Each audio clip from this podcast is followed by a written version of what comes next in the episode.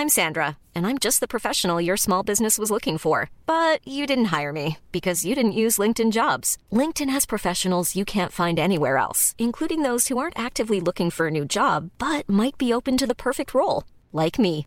In a given month, over 70% of LinkedIn users don't visit other leading job sites. So if you're not looking on LinkedIn, you'll miss out on great candidates like Sandra. Start hiring professionals like a professional. Post your free job on linkedin.com/people today. When you're ready to pop the question, the last thing you want to do is second guess the ring. At Bluenile.com, you can design a one-of-a-kind ring with the ease and convenience of shopping online. Choose your diamond and setting. When you find the one, you'll get it delivered right to your door. Go to Bluenile.com and use promo code LISTEN to get $50 off your purchase of $500 or more. That's code LISTEN at Bluenile.com for $50 off your purchase. Bluenile.com code LISTEN.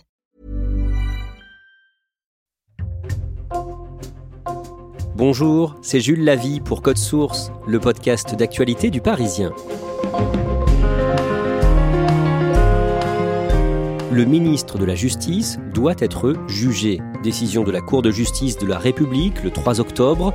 Éric Dupont-Moretti doit répondre de prise illégale d'intérêt, c'est-à-dire de conflit d'intérêt, dans deux dossiers différents. Précisément, de quoi le ministre est-il soupçonné? Sur quels éléments se base l'accusation? Et comment se défend-il? Élément de réponse aujourd'hui dans Code Source avec Timothée Boutry, journaliste au service police-justice du Parisien.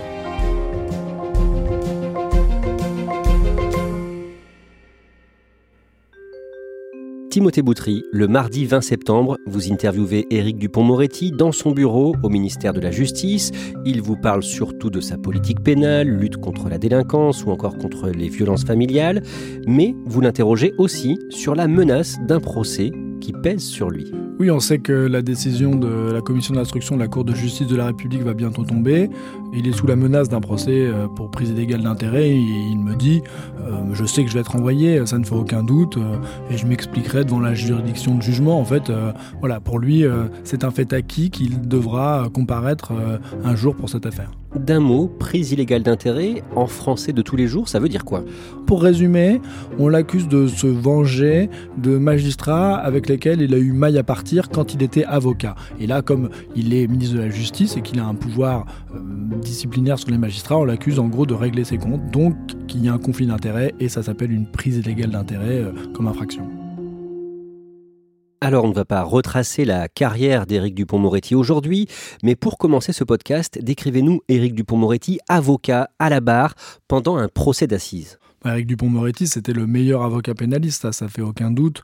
C'est un, homme qui a euh, une parole euh, extrêmement forte et euh, qui sait convaincre, persuader, voir où il y a des failles et vraiment, vraiment, vraiment emporter la conviction d'un jury. Il y va, quoi. Il s'engage physiquement, vocalement, si je puis dire. Il en impose, Eric Dupont-Moretti. Et c'est pas pour rien qu'on l'a surnommé acquittator, puisqu'il a à son palmarès un nombre d'acquittements incroyable. C'était vraiment le meilleur avocat pénaliste dans sa catégorie. Et pour convaincre, il n'hésite pas à déstabiliser les juges qu'il a en face de lui. Certains magistrats en avaient un peu peur parce que euh, il a aussi cette capacité à mettre beaucoup de tension dans les audiences, rudoyer euh, euh, les témoins, les experts, les enquêteurs aussi. Mais il sait aussi s'emporter contre un président s'il estime que la police de l'audience n'est pas assez respectée, s'il s'exprime mal par rapport à un accusé. Il n'a jamais été réputé pour être très très tendre avec les magistrats.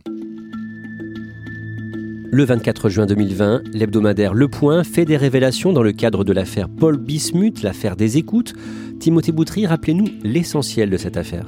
Alors c'est une affaire de corruption euh, qui concerne euh, Nicolas Sarkozy, son avocat Thierry Herzog et un haut magistrat qui s'appelle Gilbert Azibert.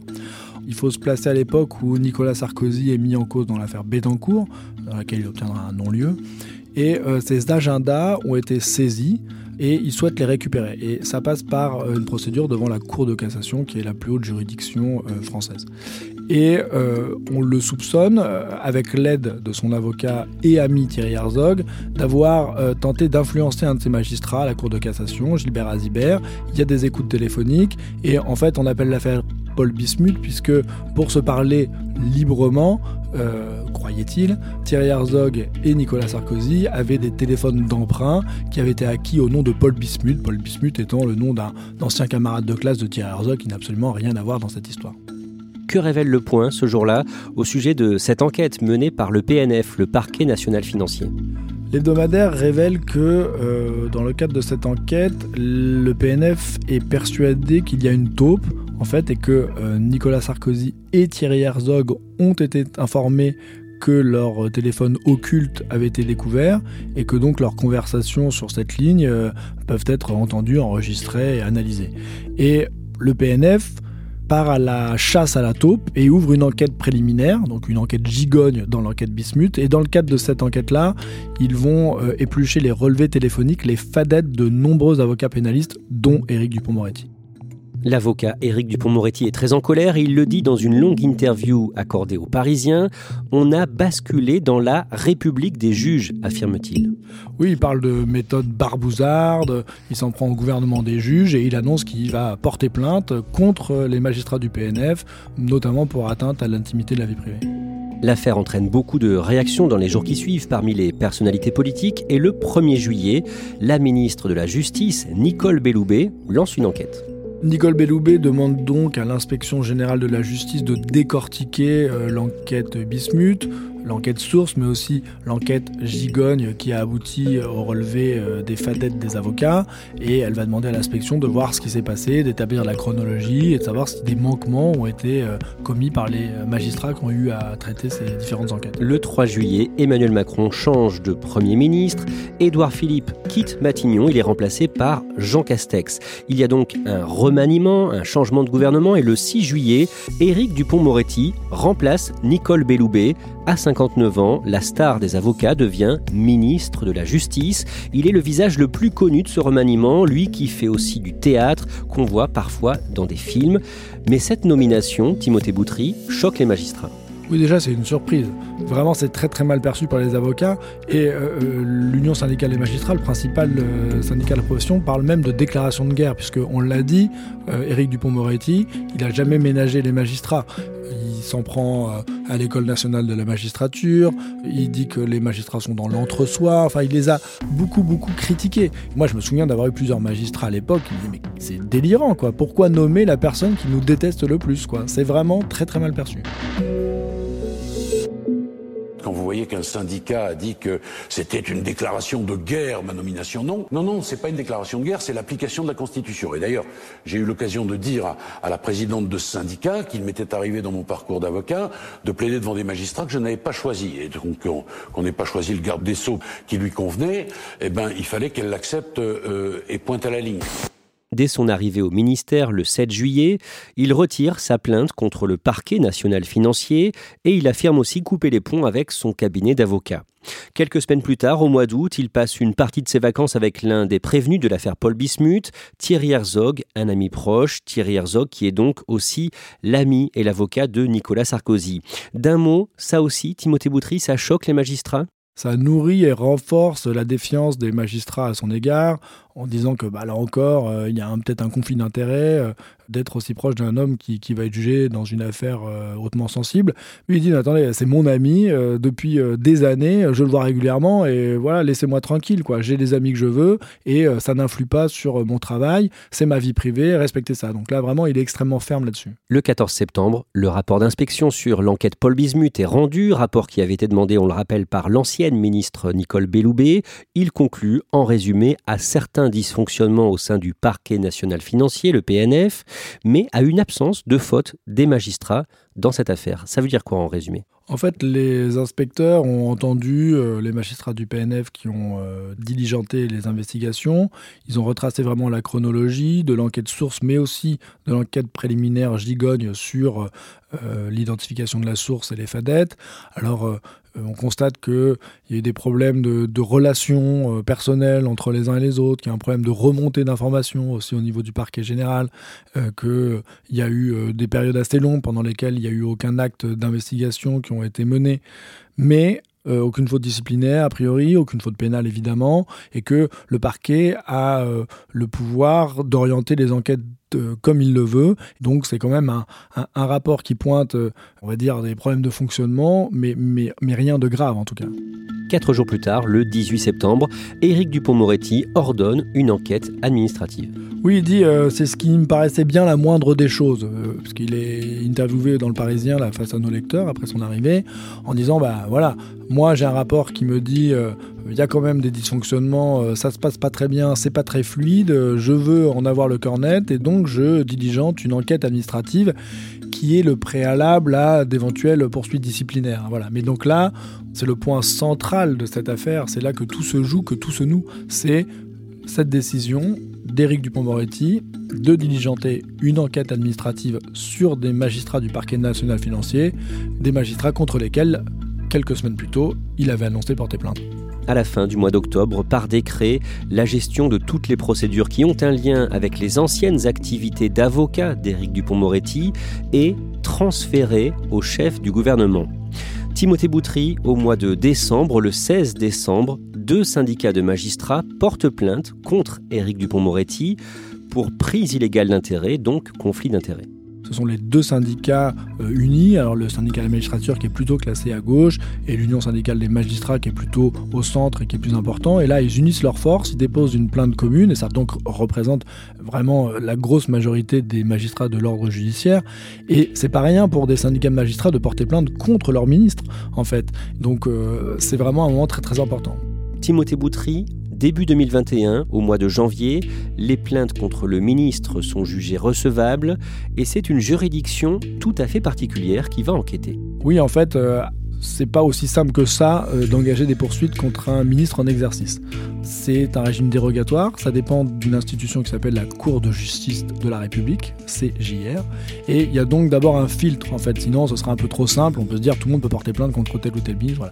Et là, euh, la commission des requêtes va considérer que les plaintes sont recevables et donc qu'une enquête peut être euh, ouverte contre Éric Dupont-Moretti. Quelques semaines plus tard, le lundi 1er mars, dans le cadre de l'affaire des écoutes, l'affaire dite Paul Bismuth, Nicolas Sarkozy et son avocat et ami Thierry Herzog sont condamnés à trois ans de prison, dont deux avec sursis. Ils ont fait appel. Il y aura donc un autre procès. Timothée Boutry, quelques mois plus tard, le jeudi 1er juillet, l'enquête qui vise le ministre Dupont-Moretti donne lieu à une perquisition spectaculaire. Elle est spectaculaire déjà par l'endroit où elle se passe, puisqu'elle a lieu euh, au ministère de la Justice, à la Chancellerie, place Vendôme. Une vingtaine de gendarmes de la section de recherche de Paris sont mobilisés, c'est beaucoup. Ils vont passer 15 heures dans les locaux du ministère de la Justice. C'est très très long. Ils vont euh, récupérer euh, plusieurs mails et ils vont aussi, petit détail cocasse, avoir besoin d'un serrurier pour ouvrir à la meuleuse des vieux coffres qui étaient dans le bureau du ministre. Et euh, pour le ministre, c'est évidemment euh, une stupeur. Mais là, symboliquement, c'est très fort que des enquêteurs euh, diligentés par des juges d'instruction aillent au cœur même de la machine au sein du ministère de la Justice pour essayer de recueillir des preuves. Deux semaines plus tard, le vendredi 16 juillet, Éric Dupont-Moretti est convoqué à la Cour de justice de la République, la CJR, rue de Constantine, dans le centre de Paris. Les juges de la commission d'instruction de la CJR doivent décider ou non de le mettre en examen. À son arrivée, le ministre se dit serein et particulièrement déterminé. Timothée Boutry, comment est-ce qu'il se défend face à cette accusation de prise illégale d'intérêt? Alors, d'une manière générale, ce qu'Éric Dupont-Moretti explique. Euh, au juge ou publiquement quand il est interrogé sur le sujet, c'est qu'il n'a fait que suivre euh, les consignes de son administration. Lui dit oui, mais quand moi on m'a remis euh, un rapport qui a été commandé par ma prédécesseur Nicole Belloubet, j'ai demandé l'avis de mon administration, le bureau de la déontologie, pour savoir quelle suite je dois donner à cette inspection qui avait révélé un certain nombre de dysfonctionnements dans l'organisation du PNF. Et en gros, on m'a conseillé d'ouvrir une enquête administrative. Et donc moi j'ai suivi ce conseil-là. Donc là c'est vraiment le point fort de sa défense, dire je n'ai pas saisi l'inspection et en diligentant une enquête administrative, je n'ai fait que suivre euh, les conseils de mon administration. Donc ça c'est vraiment le cœur de la défense d'Éric Dupont-Moretti. Six heures plus tard, le garde des Sceaux ressort, sans faire de commentaires, le visage crispé, qu'a décidé la Cour de justice de la République? La commission d'instruction l'a mis en examen pour prise illégale d'intérêt ça veut dire que les magistrats estiment qu'il y a des indices graves et concordants euh, qu'il ait pu se rendre coupable de prise illégale d'intérêt, c'est-à-dire euh, de conflit d'intérêt. C'est une première dans notre histoire. Un ministre de la Justice mis en examen. Éric Dupont-Moretti, interrogé par la Cour de justice de la République pendant près de six heures. Ça marque les gens, voilà. On a le ministre de la Justice qui est mis en examen. Bah, effectivement, c'est pas banal. Ça peut choquer sachant que euh, cette mise en examen n'est assortie d'aucun contrôle judiciaire. Ça veut dire que rien ne l'empêche de continuer à exercer euh, sa fonction. Après cette mise en examen, Emmanuel Macron et le chef du gouvernement Jean Castex lui renouvellent leur confiance. On fait un saut dans le temps de quelques mois. Timothée Boutry, en 2022, le 3 mars, Éric Dupont-Moretti refuse de répondre au juge qui enquête sur son éventuelle prise illégale d'intérêt. Oui, en fait, Éric Dupont-Moretti a répondu euh, une fois euh, lors de sa première convocation, qui a abouti à sa mise en examen. Et après, il a dit euh, moi, je réserve mes explications à la juridiction de jugement, c'est-à-dire si je suis renvoyé devant le tribunal, devant la CJR, il estime que les jeux sont déjà faits et que ça sert à rien de s'expliquer et qu'il s'expliquera devant ses juges. Le 10 mai, un procès d'Éric Dupont-Moretti est requis par le parquet général de la Cour de cassation, qui est l'autorité de poursuite devant la Cour de justice de la République. Dix jours plus tard, le 20 mai, il y a un remaniement un mois après l'élection d'Emmanuel Macron et à trois semaines des élections législatives, et l'ancien avocat est maintenu à son poste, Timothée Boutry, une nouvelle fois, c'est l'incompréhension qui domine chez les magistrats.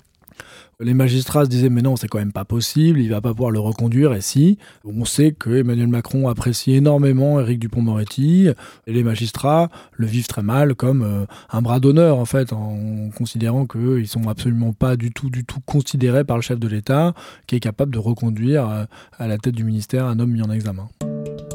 On en arrive à ce mois de septembre 2022. Le 15 septembre, le Conseil supérieur de la magistrature doit rendre sa décision dans une seconde affaire de potentielle prise illégale d'intérêt de la part du ministre, affaire qu'on n'a volontairement pas évoquée jusqu'ici par souci de clarté. En résumé, Éric Dupont-Moretti, quand il était avocat, avait porté plainte contre un ancien juge d'instruction en poste à Monaco. Éric Dupont-Moretti l'accusait d'avoir violé le secret de l'instruction. Rappelez-nous ça, Timothée Boutry. Le juge dont il est question, c'est le juge Édouard Levrault, qui était donc euh, en poste à Monaco, euh, qui enquêtait sur une gigantesque affaire de corruption, l'affaire Ribolovlev, qui est le nom d'un oligarque russe, qui est le propriétaire de l'AS Monaco. Et euh, l'enquête a révélé des liens incestueux entre cet homme-là, le procureur général, les chefs de la police, le ministre de la Justice de Monaco. Donc tous ces gens-là ont été mis en examen.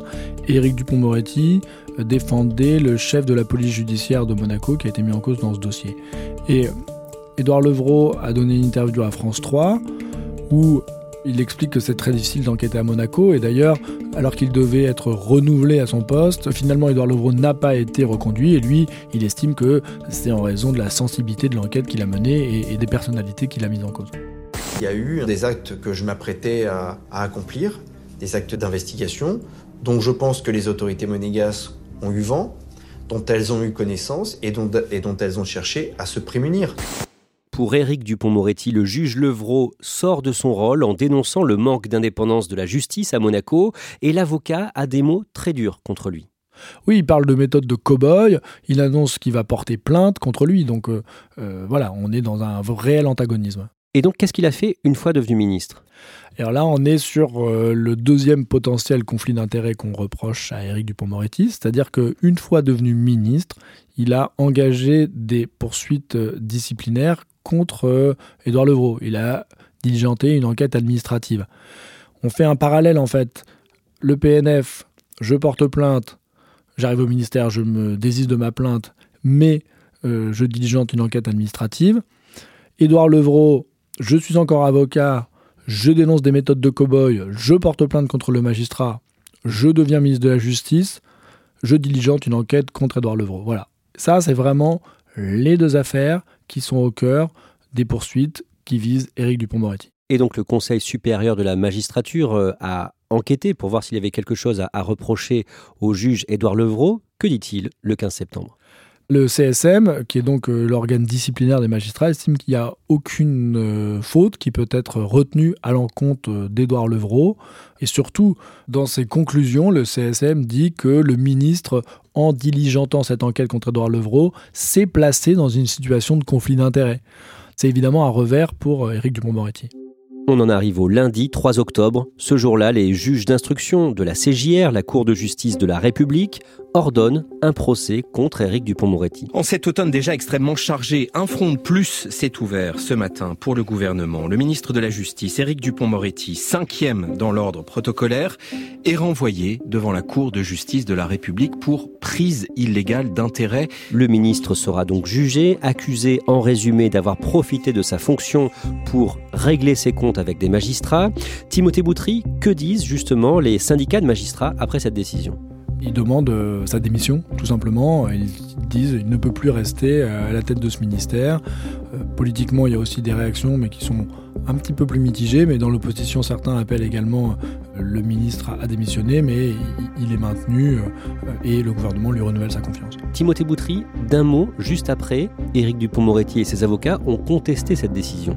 Aussitôt l'annonce de son renvoi, euh, les avocats d'Éric Dupont-Moretti ont annoncé qu'ils formaient un pourvoi en cassation.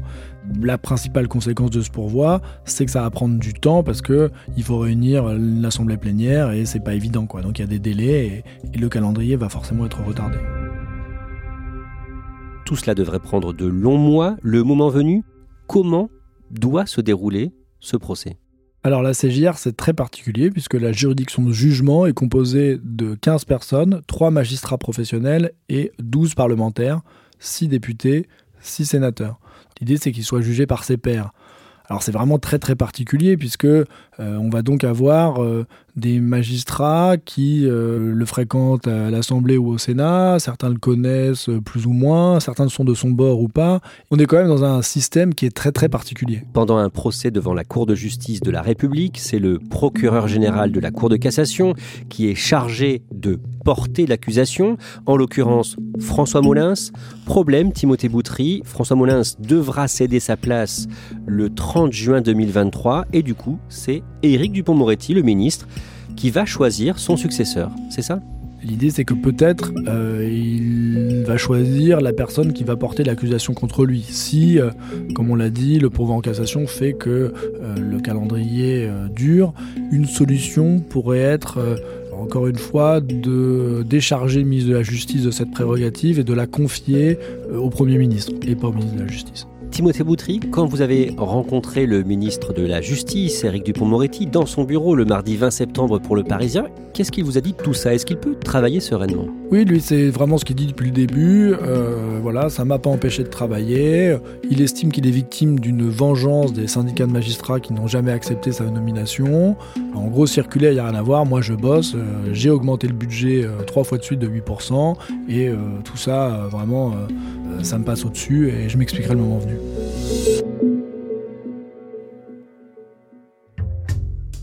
Merci à Timothée Boutry. Cet épisode de Code Source a été produit par Thibault Lambert et Clara Garnier-Amouroux. Réalisation Julien Moncouquiol. Code Source est le podcast d'actualité du Parisien. Nous publions un nouvel épisode chaque soir de la semaine. N'oubliez pas de vous abonner pour n'en rater aucun. Si vous aimez Code Source, n'hésitez pas à le dire en laissant un commentaire ou des petites étoiles sur votre application audio préférée. Vous pouvez nous écrire sur Twitter, at Code Source ou par mail, codesource at leparisien.fr.